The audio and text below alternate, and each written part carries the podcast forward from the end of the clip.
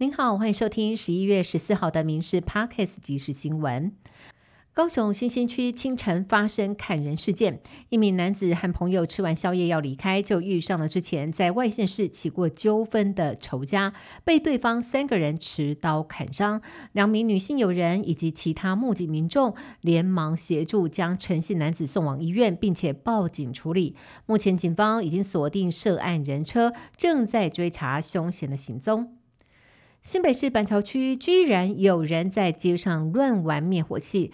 海山警方昨天晚间九点多接获板桥区文德里长报案，说有民众窃取里内的干粉灭火器，并且在巷子内无故喷洒。根据了解，涉案的四个人疑似因为好玩，因此窃取里内的干粉灭火器，并且在马路上喷洒，导致路面上满是干粉的痕迹。巷子内更是烟雾弥漫。里长隔天发现之后报警，两个小时之内就逮捕了高姓男子以及三名高职生。高姓男子供称是因为一时兴起才会偷灭火器来喷洒。询问之后被依窃盗以及公共危险罪移送法办。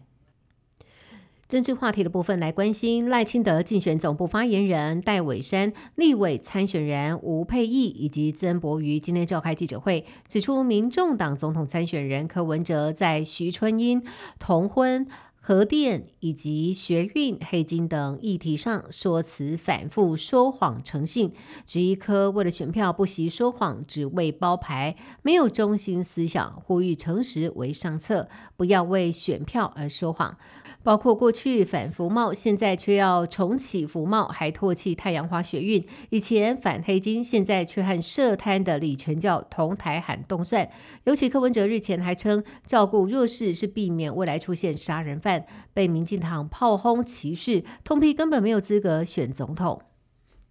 民众党今天宣布，十五号将与国民党主席朱立伦在前总统马英九的见证之下，针对蓝白整合卡关进行蓝白和政党协商。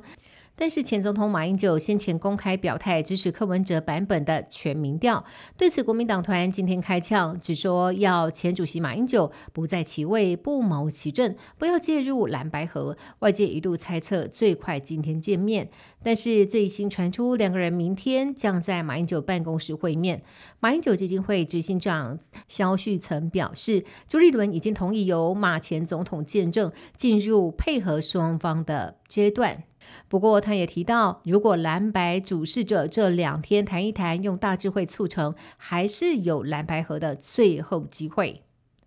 台湾人真的超爱喝饮料，第一杯就从早餐开始。不少人买早餐一定会来一杯大冰奶，但是你知道，其实早餐店的大冰奶几乎没有含乳量吗？董事基金会公布奶茶含乳量调查，不管是手摇杯还是包装奶茶，大部分的含乳量都低于百分之二十，而且含糖量很高。就有营养师建议，奶精奶茶喝多了很伤身，鲜奶茶是相对比较好的选择。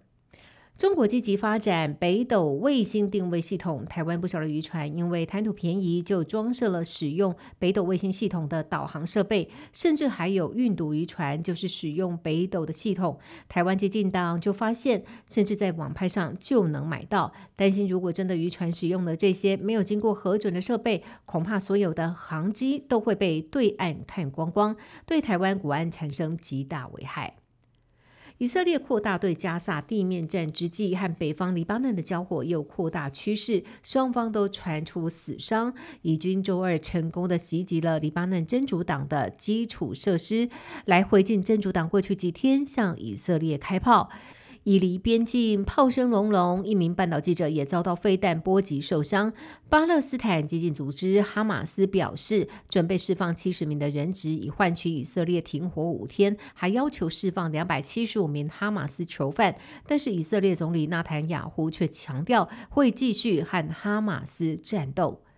以上新闻由民事新闻部制作，感谢您的收听。更多新闻内容也请上民事新闻官网搜寻。